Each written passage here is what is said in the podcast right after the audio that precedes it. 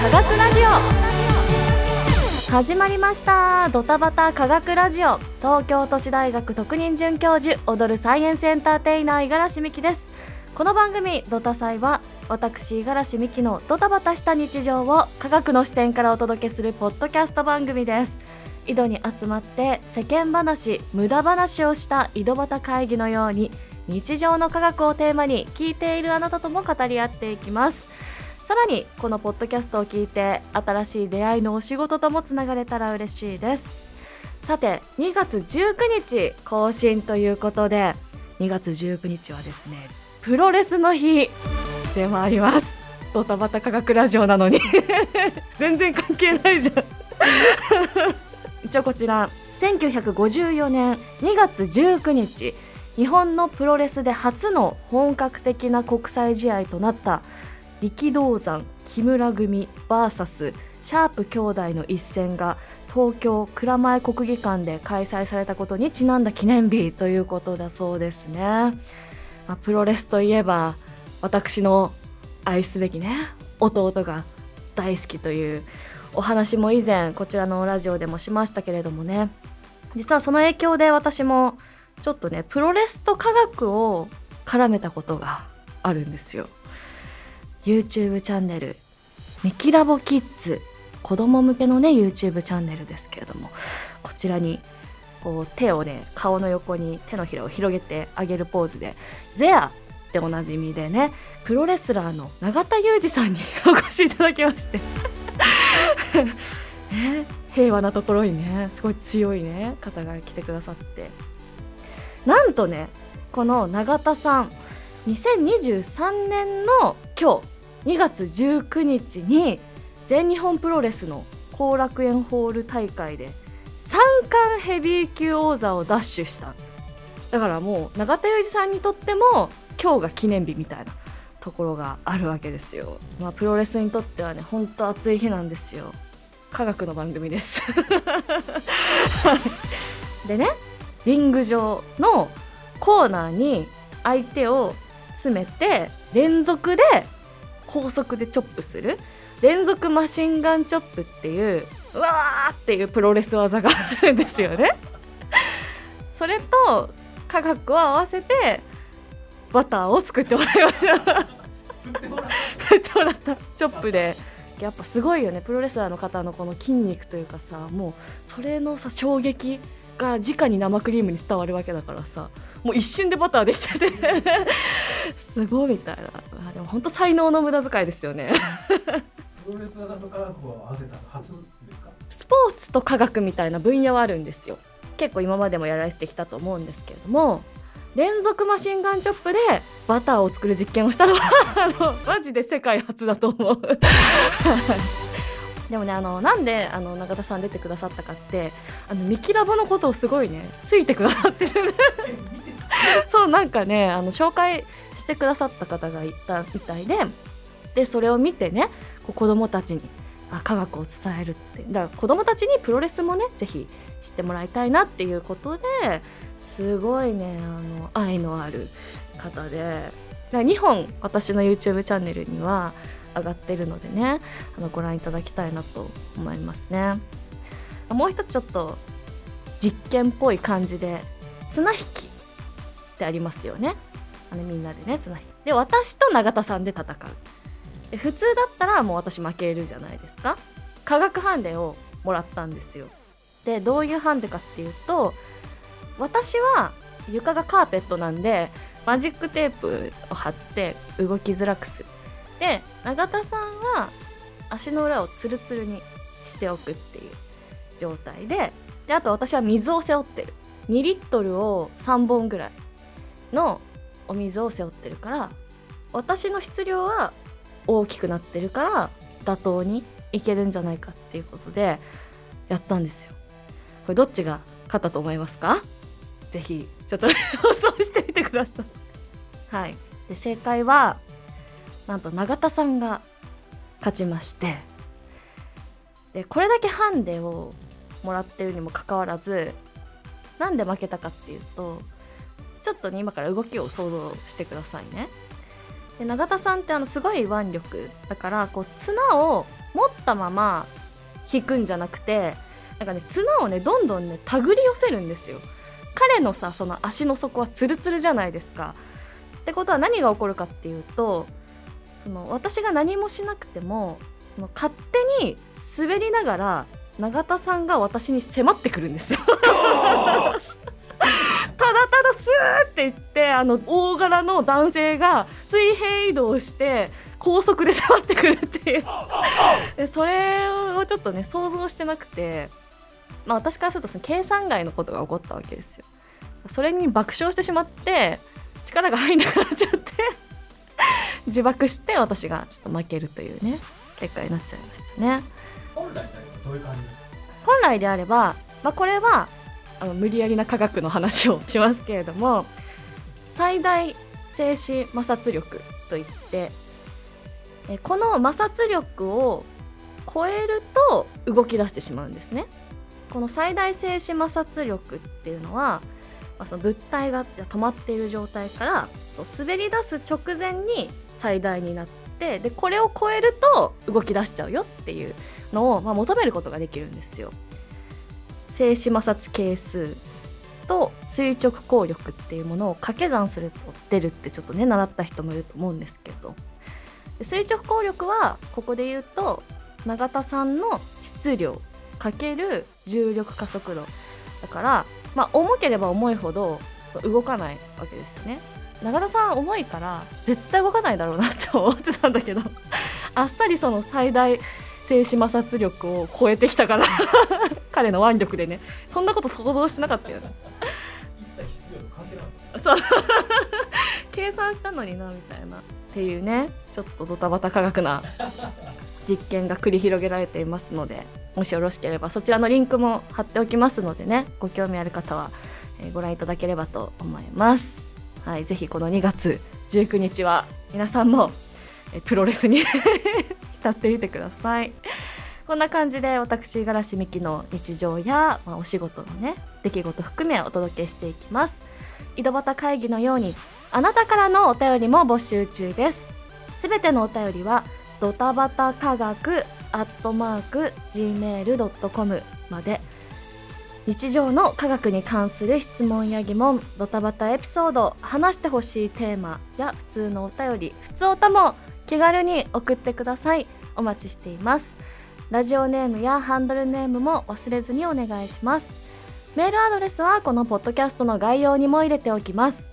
番組の感想や応援などはぜひ X で「ハッシュタグドタサイ」をつけてポストしてください。ドタバタサイエンスラディオ。第17回のドタバタ科学ラジオは私五十嵐美希の日常の科学の話題地方かける科学のお話をしていきます。今回取り上げるのは鹿児島県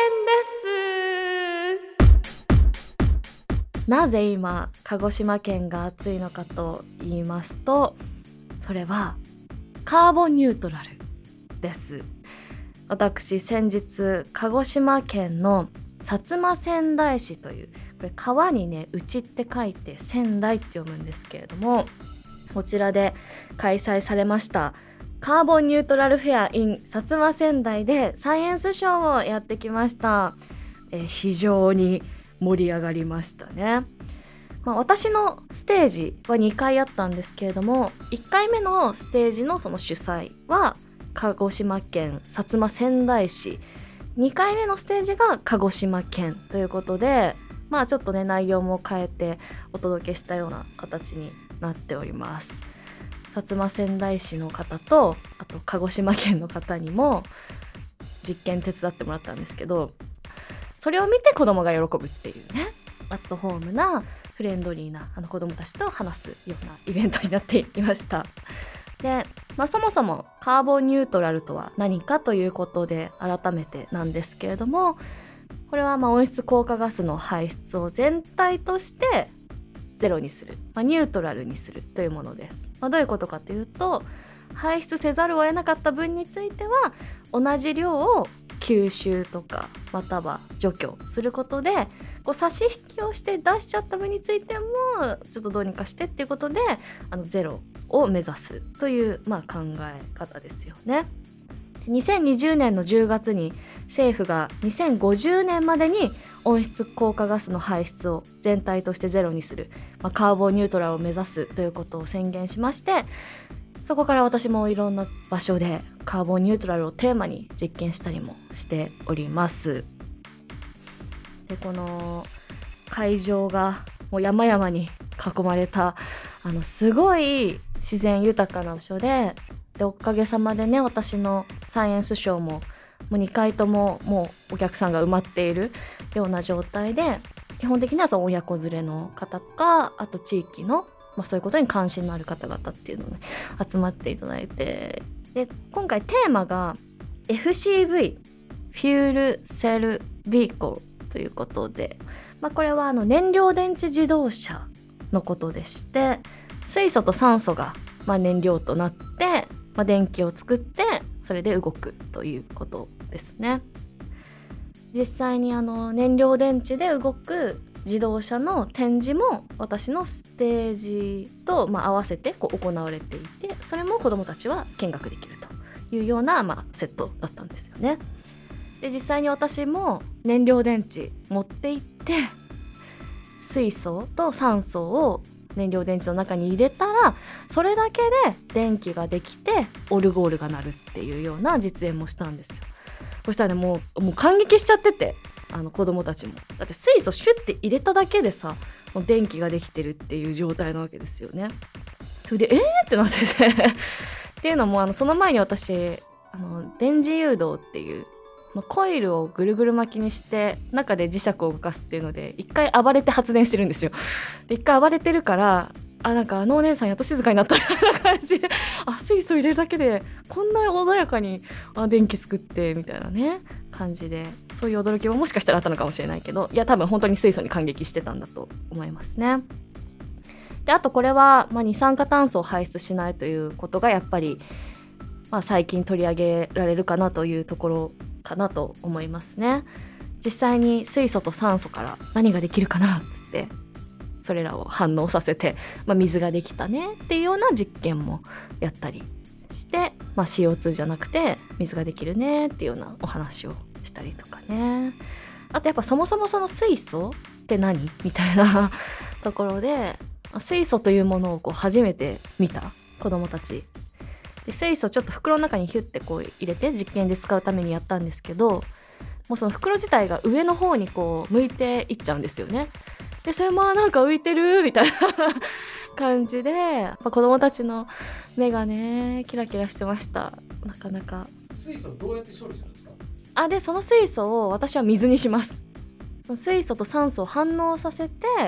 で本当に水ができたよねっていうことであの一応クリーンなエネルギーということで、えー実験をしましたね。はい。どうですか水素。どうですか水素とか言って。身近に水素って何を感じてたらいいんですか我々は。身近な水素。水素。あれじゃない？やっぱミッキーマウスじゃない？水分子の顔酸素で耳が水素。これだよやっぱ一番身近な水素といえばやっぱディズニーランドに行けばわかるよ。ミッキーマウスが水分子に見える剣ということでね。顔が酸素で耳が水素2つ。あの形がやっぱ親しみやすいんじゃないですか。あディズニーランド行った時に水素を思い出してもらえばいいんじゃないかなと思います。はい。他にもね。なんかそのカーボンニュートラルフェアってこれまでもいろいろなところでやってきたんですけどもその中でもすごいねあのブースもたくさんある本当に大きなイベントでいろんなその太陽光発電とは何かとかやっぱそういうエネルギー系のクイズをするところとかあとは実際に FCV に乗れる未利用食材フードロスにつなげるような取り組みとかあの本来捨ててしまうようなものを使ってご飯を作ったものを売ってたりとかもあの行われていましたね。ほんとすごい盛り上がりを見ていてしかもね屋外なんですよ。すごい山々に囲まれたすごいいいお天気で広いあの あのところでやらせてもらってよかったなと思います。っていう中ですごいテンションが上がってしまってちょっとねあのサイエンスエンターテイナーとしてはもう絶対に話したくないことがあるんですけど あの私今右膝をすりむいてるんですよ。あざみたいになっててこんなにすりむいたの本当に学生の時以来じゃないかっていう感じなんですけれども。はい。私が世界に認められたあのダンシングバターシェイク実験で生クリームを持ったままですね、まあ、音楽流れていざ振るぞっていうあの踊り出しですっていう時にずっこけたんですよ。本当に。マジで今までない。本当にない。初。人生初めてずっこけた。すごい足を持ってかれたの。ってあの長田さんの摩擦摩擦自分が摩擦なくなっちゃって今度。すべすべでさなんかつるつるつるってなってさゴンとか言ってさでもその状態でも私やっぱプロだからさ生クリームだけは振ってるのよ。そう離さないし振り続けてるのよ。ずっこくてもなお腕だけは振り続けてるわけ。畜生あの最大静止摩擦力目ってね思ったけどね。まあいやなんかこの出しがいつもより拍手大きかった気がする。なんか。あれじゃないですか、はい。リレーで最後まで頑張ってるじゃないあそうそうそうそう。なんかあ 100m 走で出だし良かったのに途中でこけちゃって追い越されてみたいな。そうみんなで拍手みたいな。応援みたいな。あのほん生クリームぶちまけるは何回かあるけどドイツでもあったしなんか手が震えちゃって生クリームがうまく入らないみたいなことはよくあるけど。本当になかったのにね今まで。原因は何だ摩擦を考えてなかったんじゃないやっぱちゃんとそうやそれを永田さんから学んどきゃよかったんだ。あそあそこでちゃんと学んでないからこういうことが起きるんだから。ダメだね。永田さん。永田さん申し訳ございませんでした。はい。本当皆さんもね気をつけてくださいね。あのまああのそんなすごいあのこけ方したわけじゃなくて本当ずるって感じだからすごい大怪我とかではないんですけれども。いや そそれは自分の動きが激しかったからです。その後も諦めずに振ったからです。はい。いわゆるドンみたいな。ずっこけっていうかまあちょっと滑ってシュッてぐらい。ということで皆さんもドタバタすると危ないので足元だけは気をつけてください。ドタバタドタバタサイエンスラディオドタバタ科学ラジオ第17回地方×科学ということで鹿児島県の熱い科学カーボンニュートラルフェア in 薩摩仙台についてお話ししてきましたがいかがでしたでしょうか？いやとにかく暑かったですね。皆さんが暖かかったというところもあるんですけれども、まあ、そこでねつい私も熱入っちゃってっていうところがね、まあ、ありつつここでお便りも届いていますので紹介しましょう。ラジオネームきりこさん。こんばんは。初めてのお便りメッセージを送ります。先日鹿児島県でサイエンスショーを行ったと X に載っていましたが地元ならではの名物料理などは食べたりしましたか？好きな鹿児島料理があればぜひ。ありがとうございます。なかなかね普段お話ししないんですけれどもねこういう何食べたかとかさ。薩摩仙台ではきびなごの刺身です。酢味噌につけていただくということで、まあ、きびなごって刺身だともうめちゃめちゃピカピカした銀色なんですよね。あんなに光るのっていうぐらい。一応鹿児島県の郷土料理として欠かせない一品ということでとにかく新鮮でピカピカして美味しかったです。化学物質どのぐらいの光具合なんですか？どのぐらいの光の具合か。ハンダ付けする時のハンダの色ぐらい。めちゃめちゃ銀。めちゃめちゃ銀。私的には今の最上級の褒め言葉なんで あのとにかく美味しかったです。あとあのカーボンニュートラルということでこのカーボンニュートラルフェアでも薩摩仙台市の企業さんがその未利用食材の活用ということでサステナブルなちゃんここれもあの美味しくいただきましたね。地域の方がこう一体になって、まあ、カーボンニュートラル学んだりとか、まあ、あと交流の場にもなっていてあの素晴らしい場に呼んでいただいて本当ありがとうございました。こんな感じで聞いてくれているあなたからのお便り引き続き募集中です。お気軽に送ってください。お便りはドタバタ科学アットマーク Gmail.com まで。日常の科学に関する質問や疑問ドタバタしてやらかしちゃったエピソード話してほしいテーマや普通おたまでラジオネームやハンドルネームも忘れずにお願いします。メールアドレスはこのポッドキャストの概要にも入れておきます。番組の感想や応援などは X で「ハッシュタグドタサイ」をつけてポストしてください。そしてこのポッドキャストを聞いて新しい出会いのお仕事ともつながれたら嬉しいです。お仕事関係の方ぜひご連絡をお待ちしています。ご連絡は所属事務所ワオエージェンシーのお問い合わせにお願いします。こちらもポッドキャストの概要に入れておきます。ということで最後まで聞いていただきありがとうございました。最後はこの言葉で締めましょう。せーの。レッツ。鹿児島。仙台市。サイエンス。東京都市大学特任准教授踊るサイエンスエンターテイナー五十嵐美希でした。また次回をお楽しみに。お便りもお待ちしています。バイバーイ。